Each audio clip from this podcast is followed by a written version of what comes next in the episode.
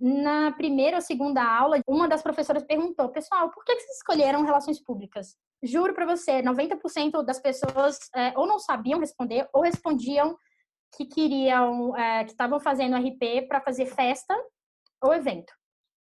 E aí eu, como eu tinha tido já uma experiência pré, né, pré-universidade sobre RP, assim, bem por, bem por alto, mas já, já tinha tido é, experiência, eu fiquei assim, não acredito, gente. RP é muito mais do que evento e festa, sabe? Tem N possibilidades, N, N possibilidades.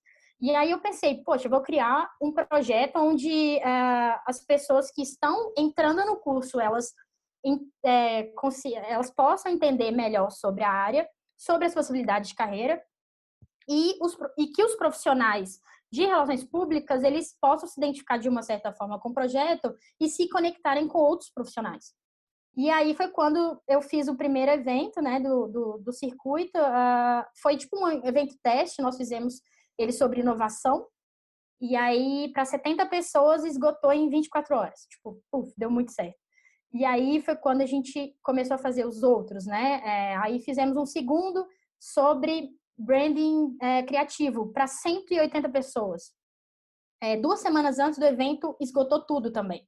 É, e nós conseguimos né, trazer pessoas é, da, da, da Heinz, da, do Facebook, da Warner Bros., de, de da Todo Mundo Seja RP, de marcas que, que às vezes nunca tinha vindo em BH, sabe? Então, eu como meio que, né, que gerenciava o projeto, mais encabeçava assim, o projeto, eu, eu pensava que eu queria trazer conteúdos que eu nunca tinha assistido e que eu desejava assistir.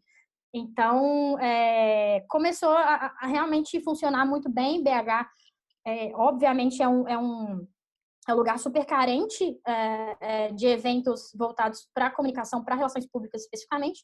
Então, a gente acabou tomando meio que conta assim, desse, desse mercado aqui. E aí, fomos para o terceiro evento, que foi sobre produção cultural, no CCBB BH. Então, todas as vezes que eu passava na porta, eu falava: caramba, eu quero fazer um evento aqui algum dia. E aí, isso aconteceu é, fizemos um evento gratuito para 400 pessoas. Os ingressos esgotaram em 12 horas. 12 horas. Tanto é que eu lembro que eu liberei na sexta-feira à noite os ingressos. Fui para um rolê, assim, voltei, sei lá, de madrugada. E aí eu atualizei a página e vi que estava esgotada. Aí eu fiquei assim, uai, gente, deu, deu pane, né, no sistema. É, deu algum problema. Aí eu atualizei de novo, tipo, tava dando esgotado. Eu falei, não, continua, o problema continua. E aí eu fui descobrir depois que realmente tinha esgotado tudo, então eu fiquei chocada. É, só que o que eu estava percebendo? Eu estava percebendo que todos esses eventos que a gente estava fazendo, que era voltado para estudantes, iam muitos profissionais.